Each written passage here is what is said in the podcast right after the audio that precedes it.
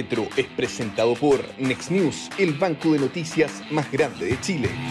¿Cómo están? Muy buenas tardes, bienvenidos a La Retro, este espacio de conversación y análisis para la audiencia del libro y también para todo el público en general que vamos viendo semana a semana junto con nuestros panelistas invitados de siempre. Cecilia Cifuente, economista y director del Centro de Estudios Financieros del S Business School, Guillermo Ramírez, abogado y diputado de la UDI, además de eh, miembro de la Comisión de Hacienda. En este caso, muy interesante, más allá de jefe de bancada, pero la Comisión de Hacienda no está de la Cámara, eh, es donde está la acción hoy en la reforma previsional. Tanto tema hay que partimos al tiro con poco saludo y vamos directamente a, mm, a, los platos de fondo. Cecilia, Guillermo, primero saludarlos y muy bienvenidos a, a este espacio. ¿Qué tal?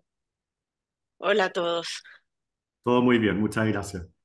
Eh, vamos con esta nueva fórmula, una fórmula, no sé si decir 2.0, 3.0, que mmm, fue originario un poco de la democracia cristiana, tuvo algunos apoyos de algunos parlamentarios de este 3.3, con una nota a pie de página bien importante, esto como los libros, ¿no es cierto? Un asterisco importante, porque en la práctica yo no sé cuándo un 3 pasó a un 2. En, en clase, en la universidad, en el colegio, un 2,1 es un 2. Eh, un 2,9 seguramente un 3, un 2,5 seguramente un 3, pero un 2,1 es un 2. Y acá se nos hace pasar 2,1 como 3. Entonces parto con Cecilia partiendo con esto, porque lo que tenemos claro sí es 3% a reparto, póngale los nombres que uno quiera, de, ¿no es cierto?, solidaridad y todos los eufemismos que se quieran poner políticamente, edulcorarlo está perfecto, pero es reparto, y el otro 3% efectivamente a capitalización individual como un conjunto. Pero a la cuenta individual hay gente que le va a dar un 2-1 y hay gente que le va a llegar un poco más, ciertamente, y puede llegarle hasta 3. ¿Cómo entender un poco y qué te parece, Cecilia, esta nueva fórmula que ya parece vieja porque ya fue aprobada por la Comisión de Trabajo, está en discusión en la Comisión de Hacienda, que nos contará el diputado Ramírez, eh, pero esta, esta um, salía un poco de nuevo proyecto del gobierno, que es lo que ya está en curso. Bueno, en el efecto práctico no es muy distinto a lo que plantea el proyecto inicial. Aquí lo que se está estableciendo es dos mecanismos de, entre comillas, solidaridad o reparto, si uno quiere. El primero es con este seguro social en que un 3% uno lo va a cotizar, pero definitivamente no va para uno, va a este, a este esquema de seguro social. Y en el, 3%, en el otro 3% que vamos a tener que cotizar, recuerdo además que con un mayor tope imponible, eh, no todo se va a registrar en las cuentas y se va a registrar en función del el ingreso en que las personas cotizan. Y aquí hay como una cierta política redistributiva y que uno lo, la llama técnicamente redistribución intrageneracional, porque lo que va a haber es que las personas que cotizan eh, por por ingresos superiores al promedio de los ingresos imponibles, van a, no todo se les va a registrar en su cuenta, hay una parte que lo van a aportar a los que cotizan por menos del ingreso promedio. Eh, entonces, y el ingreso promedio en este minuto está en algo más de un millón de pesos, o sea, todos los que coticen por una cifra superior, no se les va a registrar el total en sus cuentas. Este mecanismo, sí. Perdona, Silvia, solamente la versión técnica, ¿es el ingreso promedio o ingreso de la mediana? Eh, yo lo he escuchado a los dos lados. Si yo tengo entendido que es promedio. Es el promedio. Entendido que es la idea es hacer un gran pozo y luego distribuirlo en partes iguales. Así okay. que eso promedio sí, hacia promedio. arriba se compensa, o sea, eh, se sí, quita, hacia sí. abajo se compensa. Perfecto. Sí, y yo, mira, yo lo he dicho otras veces. Yo en principio este, este mecanismo me parece un mecanismo legítimo. Lo que es complejo es que en Chile no está muy bien regulada el hecho de que las personas coticen efectivamente por lo que ganan. Entonces aquí se producen injusticias porque, por ejemplo, los funcionarios públicos cotizan por la mitad de lo que ganan. Entonces ellos se van a ver beneficiados por este esquema, teniendo ingresos a lo mejor, o sea, va a haber personas que ganan menos que un funcionario público, pero que van a contribuir al fondo de capitalización del funcionario público solo porque cotiza por la mitad de lo que gana. Entonces, la única forma razonable de establecer estos mecanismos es que primero regulemos que las personas coticen por el total de su ingreso, por lo que ganan, con el tope obviamente, pero no que se utilicen estos mecanismos de ilusión que existen en forma bastante extendida.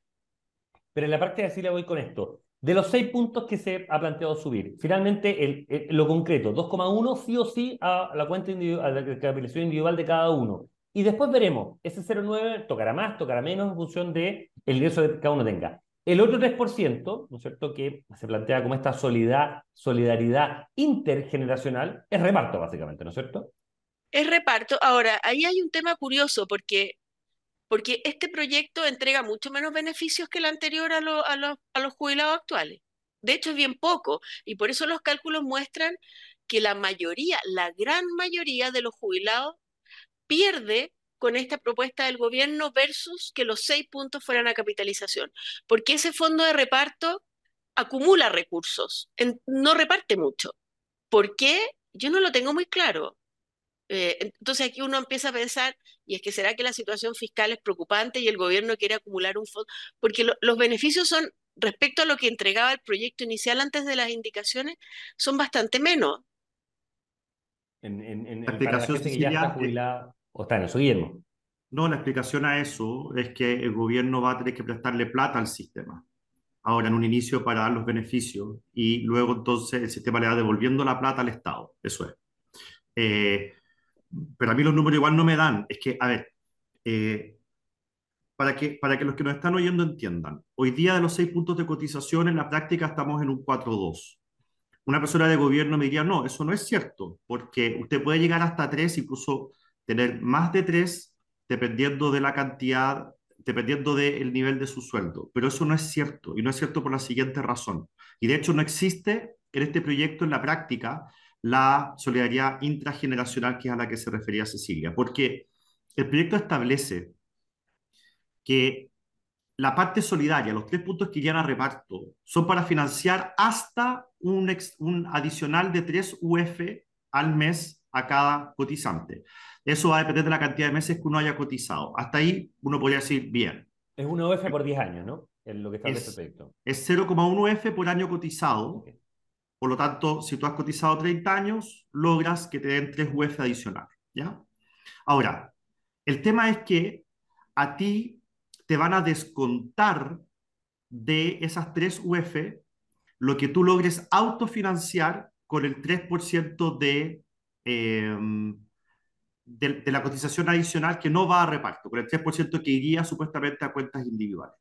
Por tanto, si con ese 3% que va a cuentas individuales yo logro financiar una pensión de adicional, digamos, por sobre el 10%, de 110 mil pesos, entonces el fondo, el fondo solidario al que yo aporté toda mi vida no me va a dar ni un solo peso al final cuando yo jubile. Guillermo, este, punto es crucial, se ha destacado muy poco. Yo te lo he escuchado a ti y se lo escuché a Alejandro Echarme. Eh, no, en la, no en la presentación que hizo ayer en la comisión, se lo escuché en la radio de una para ser bien, transparente en esto. Y me llama la atención que se haya destacado muy poco, porque él da un dato que te lo quiero preguntar y obviamente a Cecilia también.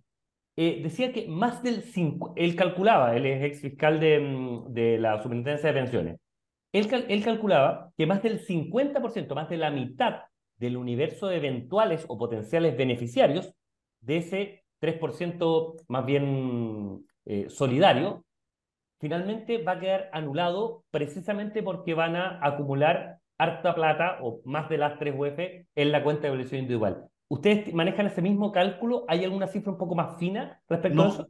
No, no tenemos más, más, pero mi intuición me dice que es mucho más del 50% el que no va a recibir nada. La intuición es, básicamente la siguiente. Estas cosas son siempre enredadas, pero a ver si lo logro explicar bien. Para que yo reciba 3 UF de pensión solidaria, tengo que haber cotizado 30 años, ¿ya? Porque el requisito es cantidad de años que tú cotizas. Si tú cotizas 30 años, tienes las 3 UF. Una persona que cotizó los 30 años logra una pensión autofinanciada de 110 mil pesos. Es cosa de la tasa de reemplazo que estamos viendo normalmente es obvio, en el estudio porque, Es obvio, porque en el fondo, si cotizaste 30 años, vas a poder financiarte, entonces no te va a tocar nada de lo solidario. Si a ti en el fondo solidario te corresponde 0,1 UF, porque tú solamente cotizaste un año eh, probablemente con ese año que tú cotizaste, igual logres una pensión de 0,1 F por tu cuenta. Tampoco te va a tocar nada. Entonces, ese descuento que se hace es un poquito tramposo, eh, porque al final con eso lo que hacen en la práctica es anular la solidaridad intrageneracional, no existe, eh, porque te lo van a descontar. Entonces, aquí el proyecto tiene letra chica. Hay otras cosas con letra chica, por ejemplo, que todas las personas vamos a empezar a cotizar adicionalmente, y como recalcaba Cecilia, con otro tope imponible más alto, eh, y los primeros puntos de cotización adicional son todos los de reparto, con lo cual de aquí al 2029, todo lo adicional que yo cotice, cualquier trabajador, todo lo adicional que cotice no va a haber un solo peso en su cuenta. No solamente eso, nadie le va a compensar ni por la plata que dejó de ingresar a su cuenta, ni por la rentabilidad que perdió durante estos cinco años. Entonces, lo que está haciendo el proyecto en la práctica respecto a los puntos adicionales, por supuesto, de eso estoy hablando, es crear una laguna por ley, una laguna de cinco años. Eh, entonces, la verdad es que todo esto está muy mal pensado, está todo con letra chica, y lo que nosotros hemos reclamado respecto a este tema en particular, de los puntos adicionales de cotización, es que es tremendamente injusto. Cecilia explicaba por qué es injusto, por ejemplo, en relación con los funcionarios públicos, pero también siempre es injusto que eh, las personas que cotizan por el total terminen pagándole la pensión a las personas que no cotizan por el total o a los informales, que pueden ganar lo mismo o más. Entonces, eh, la verdad es que tengo la impresión de que el gobierno se puso como un objetivo introducir el reparto. Aunque no sea eficiente, aunque no suba de verdad las pensiones, introduzcamos el reparto como una especie de triunfo político, ideológico en materia de pensiones, que es algo que han perseguido yo creo que durante mucho tiempo. Cecilia, antes de ir quizás a, esto y ir a, a las tasas de paso, que es un elemento súper importante, tú planteaste el tema del top imponible. Uno siempre se quedó con la idea de 60 UF, pero la verdad es que los 60 UF empezaron a subir desde, no digo la Comisión Marcel, porque fue un poquito después, respecto a esto, y hoy, hace la semana pasada, la Super de Pensiones daba eh, el, el, nuevo tope imponible, que llevaba peso hasta como en 3 millones 2. Son 84, 84 sí, 84 web. Ok, entonces es, no, no, es poca plata respecto de esto. Em, pero hay un costo adicional para los empleadores importante y también tiene un efecto respecto a sueldos líquidos para el trabajador, salvo que, ¿no es cierto?, un empleador muy beneficioso, muy, muy, em, muy dadivoso, quiera subirle, ¿no es cierto?, porque negociaste sueldo líquido por su nueva, pero por ISAPRE, porque también corre para salud, o FONASA, y en el caso de em, sueldo líquido te impacta. A nivel con la, con la precariedad laboral que hay, con la fragilidad, mejor dicho, esa es la palabra exacta, la fragilidad laboral en creación de empleo, y en este escenario de cero crecimiento y caída de inversión, ¿es precisamente el momento y el impacto, crees tú, que va, que va a tener este, este incremento en, en, en, en sueldo disponible?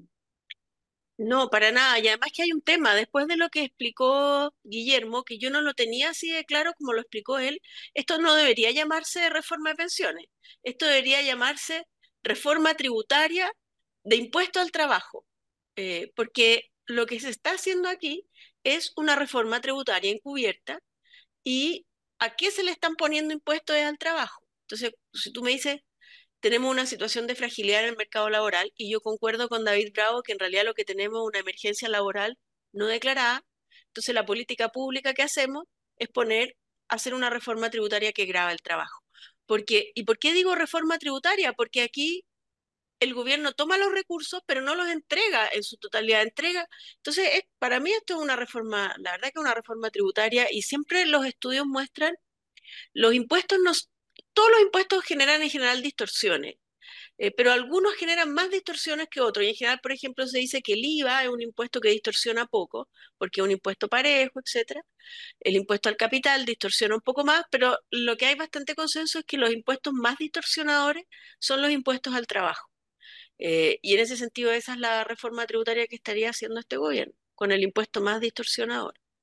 En, en materia laboral. Vamos, Cecilia, seguimos contigo para ver el tema de las tasas de reemplazo. Eh, teníamos un estudio de David Bravo, finalmente nunca, pese a la promesa y nunca lo comentamos en este espacio, em, que fue muy sorpresivo el, el, impacto que tuvo. Y después viene este, esta promesa también incumplida, que finalmente se cumple después de varias semanas o varios meses de este estudio, ¿no es cierto?, por parte de la acción de presupuesto, por parte de la Superintendencia de Pensiones, eh, ¿no es cierto?, encabezado por Cristóbal Nuevos, pero también con la participación de eh, economistas bien relevantes, Paula Benavía, Rodrigo Vergara, Gabriel Ugarte del CEP, ¿no es cierto?, en esto con cuadros técnicos de la Super de Pensiones y la Dirección de Presupuesto. Eh, una, una, primera lectura tuya, ¿cuáles son las porosidades, los lunares finalmente encontraste en ese estudio de tasa de reemplazo, que por cierto deja muy bien parado a la mezcla del sistema de calculación individual más PGU con em, tasa de reemplazo para todos los quintiles bastante similares a los planos de la OCDE, por ejemplo? Bueno, partamos por el estudio que dio a conocer eh, la Superintendencia de Pensiones, este estudio. La verdad que yo siento que no aporta mucha información nueva, porque tasas de reemplazo calculadas en base a los últimos ingresos, había varios cálculos. Eh, y efectivamente, respecto a los últimos ingresos o respecto a los ingresos, los meses en que uno efectivamente cotizó, que eso es lo que hace el estudio del gobierno, que es bien curioso eso. Porque supongamos una persona que durante un año solamente un mes cotiza y cotiza por un millón de pesos. Y después se jubila y como cotizó un puro mes, probablemente su jubilación va a ser bien baja. Entonces yo digo, oye, mira, qué malo el sistema, porque él tenía un ingreso de un millón y la pensión es de 20 mil pesos. Pero dice, oye, pero es que cotizó un puro mes. No, pero es que eso es lo que él, esa es la fórmula que se usó en el, en el estudio del gobierno. Yo la creo cuestionable. Ahora, ¿qué es lo que entrega ese estudio? La conclusión principal es que las pensiones son bajas. ¿Hay alguna novedad en eso? Absolutamente ninguna. Todos sabemos que las pensiones autofinanciadas son bajas. Lo relevante, y ese es el gran aporte que hace el estudio de David Bravo, que no se había hecho antes porque la superintendencia nunca entregó los datos para hacer el estudio, cosa que todavía no tiene respuesta, ¿por qué no se entregaron los datos? Es decir, bueno, ¿y cuál es la causa de las bajas pensiones? ¿Cuál es la causa? Si nosotros queremos resolver el problema de las bajas pensiones, tenemos que encontrar la causa del problema. Y lo que muestra el estudio de David Bravo es que para las personas que cotizan, las tasas de reemplazo son buenas y son incluso mejores a las de los países OCDE y si uno ya agrega la PGU son muy buenas, en algunos tramos mayores a 100%. Entonces ahí está la causa. El problema es que la gente no cotiza. Eso es lo que tenemos que resolver.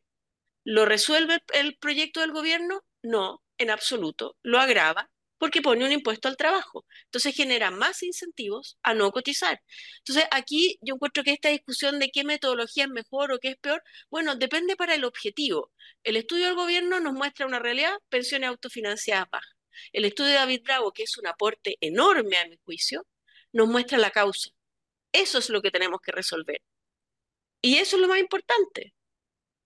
Y en esta, en esta reforma o en esta eh, propuesta, obviamente se oraba de manera eh, bastante severa la tasa de ahorro, ¿no es cierto?, a futuro que tienen los trabajadores, porque hay un elemento, ¿no es cierto?, comparativo que no se va a cotizar, tres puntos desde ya que no se van a cotizar porque van a reparto, y obviamente una parte importante incluso no puede ir a la cuenta de compensación individual de cada uno porque va a estar llamada, ¿no es cierto?, eh, solidaridad intrageneracional, pero que Guillermo nos explicaba que eventualmente muchos de ellos, muchos, una mayoría importante, pueden finalmente no, no recibirla. Guillermo, en, en eh, el, el, estudio que dio de mm, tasas de reemplazo, ¿cambió un poco el foco de la discusión? ¿Llevó a sincerar algunos elementos de la discusión parlamentaria? Obviamente no lo hizo en la Comisión de Trabajo, yo la vi, la seguí casi completa, duró hasta, terminó cerca, pasar las 10 de la noche, el día martes, pero el, em, en, el, eh, en la Comisión de Hacienda, donde ustedes están finalmente sesionando y votando, generó algún cambio, incluso las presentaciones de el mismo eh, David Bravo, bien noticiosa, cuestionando el, estudio, y las que hizo algunas personas invitadas también. ¿Ha cambiado la presencia técnica, la discusión de los parlamentarios? No, no, por supuesto que no. De partida, cuando estos expertos estaban exponiendo, no había nadie del gobierno en la mesa. No se escuchó ni a Guillermo Larraín, ni a Alejandro Charme, ni a David Bravo, ni a nadie eh, por parte del gobierno. Eh, es un rito, ¿cierto? Llegar a estas personas, exponen a los parlamentarios que sí estábamos, luego se van estos expositores, entra el gobierno y siguen la tramitación de su proyecto sin hacer ningún tipo de modificación.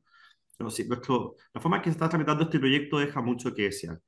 Eh, y yo creo que cualquier persona puede intuir lo ridículo que resulta sacar un promedio eh, sin considerar los meses en que usted no ganó nada. ¿sí? E, es eso, al final yo, yo soy bien nerd, entonces yo uso Excel para todo, desde los desafíos físicos que me pone mi reloj hasta la, hago seguimiento a las primarias en Estados Unidos presidencial.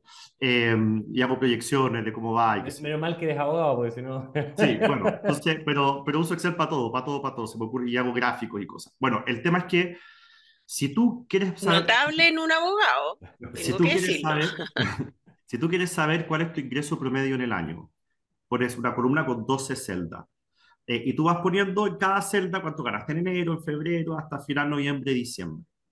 Eh, los que usamos Excel sabemos que si tú dejas una celda vacía, porque ese mes no gané nada por alguna razón, eh, Excel solamente te va a sacar el promedio respecto a las celdas llenas. Entonces, si tengo dos celdas vacías, lo que va a hacer Excel es decir, mire, su promedio, de acuerdo a estas 10 celdas llenas, no las 12, están. En cambio, si usted pone un cero, te cuenta el mes. No sé si me explico.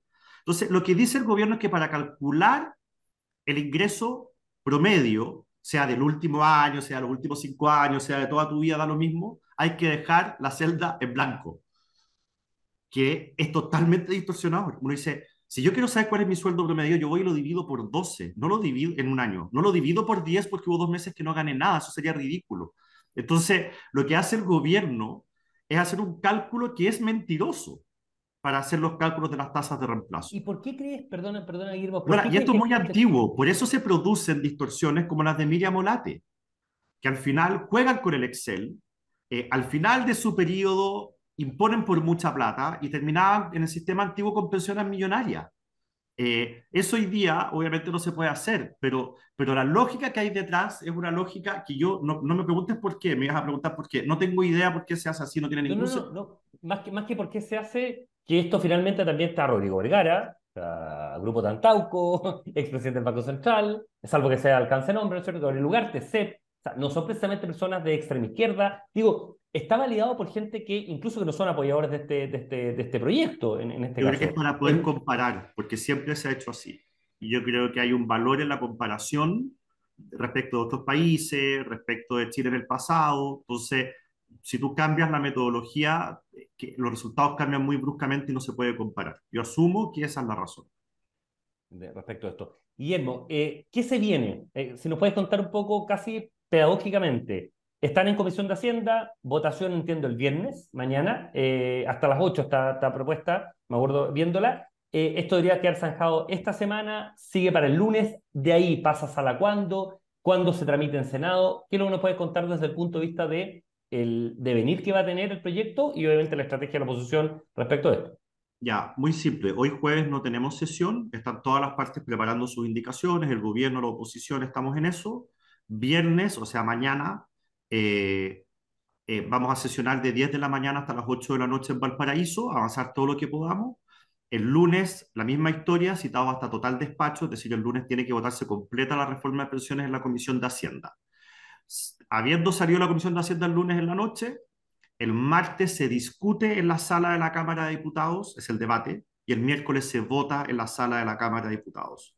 Y eso significa que pasa al Senado, donde, según entiendo, el gobierno va a empezar la tramitación en la Comisión de Trabajo del Senado eh, durante marzo.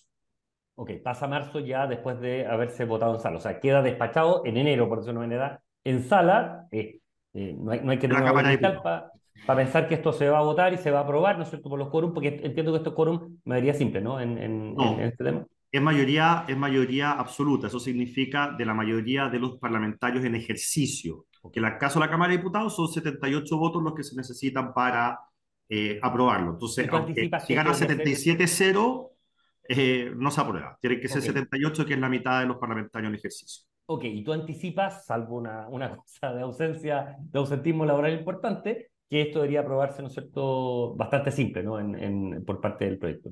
El gobierno tiene las mayorías para aprobar. Nosotros en la Cámara de Diputados somos 20 o 25 diputados menos que los que tiene el oficialismo, con lo cual el oficialismo lo único que tiene que hacer es alinear a sus parlamentarios para aprobar esto, no necesita votos nuestros. Eh, pero eh, eh, si se llega a rechazar por alguna razón, como ocurrió con la reforma tributaria, eh, todo, lo que va a pasar es que el gobierno va a salir diciendo, mire, eh, por culpa de que se rechazó la idea de legislar, ahora no podemos discutir más de pensión hasta dentro de un año.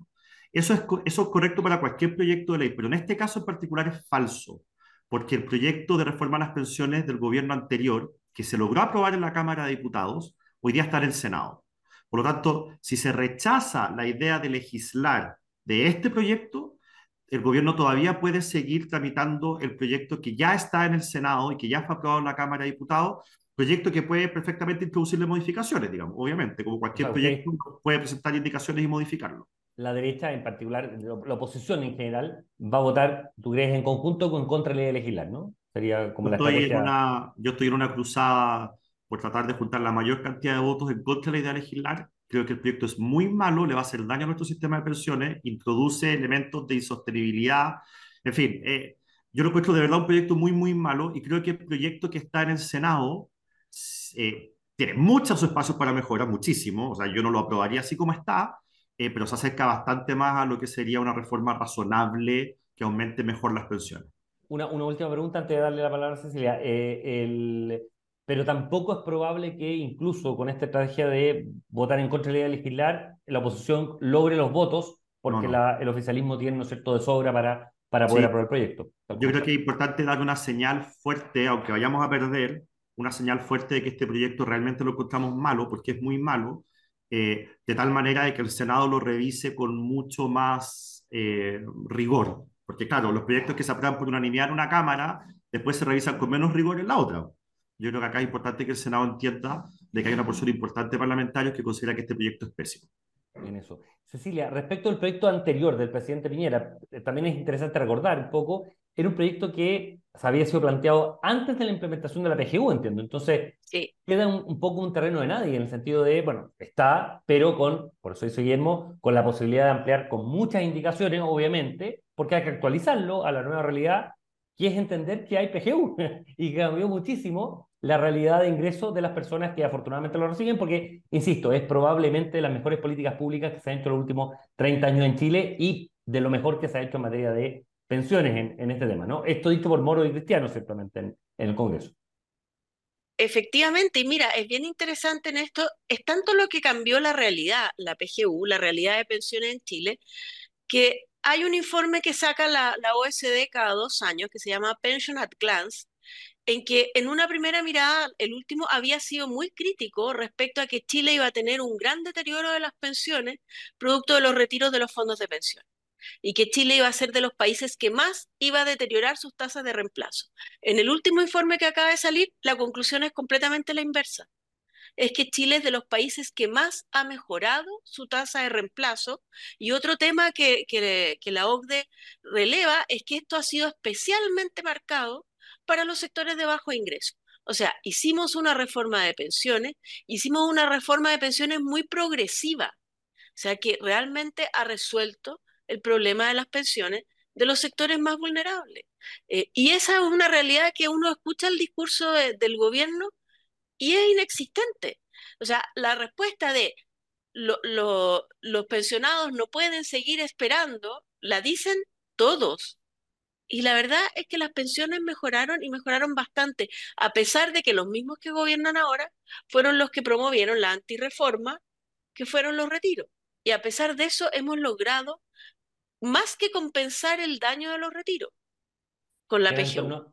En torno, si me acuerdo bien, Guillermo y tú me corregirán, obviamente, porque son los, especialistas, entiendo que Cristóbal Neus habló de, eh, para promedio, promedio, eran 6 puntos porcentuales de menor tasa de reemplazo. El efecto retiro, y estamos hablando de un millón o, o dos millones o tres millones, las personas que, más del 90%, por cierto, eh, eh, de, los, de los afiliados aplicaron retiro en eso. Pero estamos hablando de 6 puntos porcentuales promedio de tasa de reemplazo, lo que es bastante para una solución, insisto, de emergencia, lo que uno quiera, pero... Pero para que te hagas una idea, estos son datos del gobierno, no son míos, para que nadie después diga que estoy usando datos raros. Eh, sin PGU, la tasa de reemplazo de mujeres es 11%. 11. Bajísimo.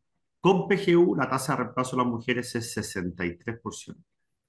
En el primer quintil, es decir, en el 20% más pobre de la población, la tasa de reemplazo es del orden del 120%, quizá un poco menos, pero es de esa magnitud la, cifra.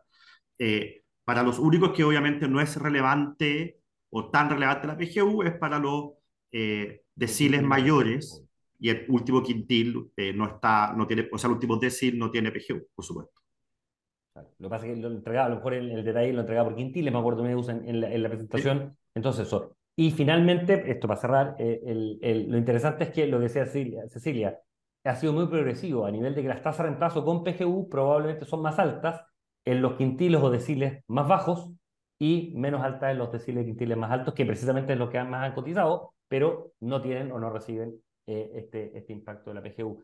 Em, como pocas veces esta semana hubo tanta noticia en materia, en materia de reforma previsional, la próxima semana promete estar muy, muy entretenido porque si efectivamente se vota el miércoles, bueno, vamos a tener mucho paño que cortar el día jueves en, em, en la retro. Como siempre, agradecer muchísimo la presencia, el análisis y los comentarios que nos hacen semana a semana. Cecilia Cifuente, economista y director del Centro de Estudios Financieros del S Business School. Guillermo Ramírez, abogado diputado Audi y miembro de la Comisión de Hacienda de la Cámara de Diputados. Nunca ha sido más importante esa chapa ahí. Como siempre, muchísimas gracias y nos estamos encontrando la próxima semana. Que tengan una gran semana. Nos vemos. Chao. Nos vemos. La Retro es presentado por Next News, el banco de noticias más grande de Chile. El Libero, la realidad como no la habías visto. Haz que estos contenidos lleguen más lejos haciéndote miembro de la red Libero.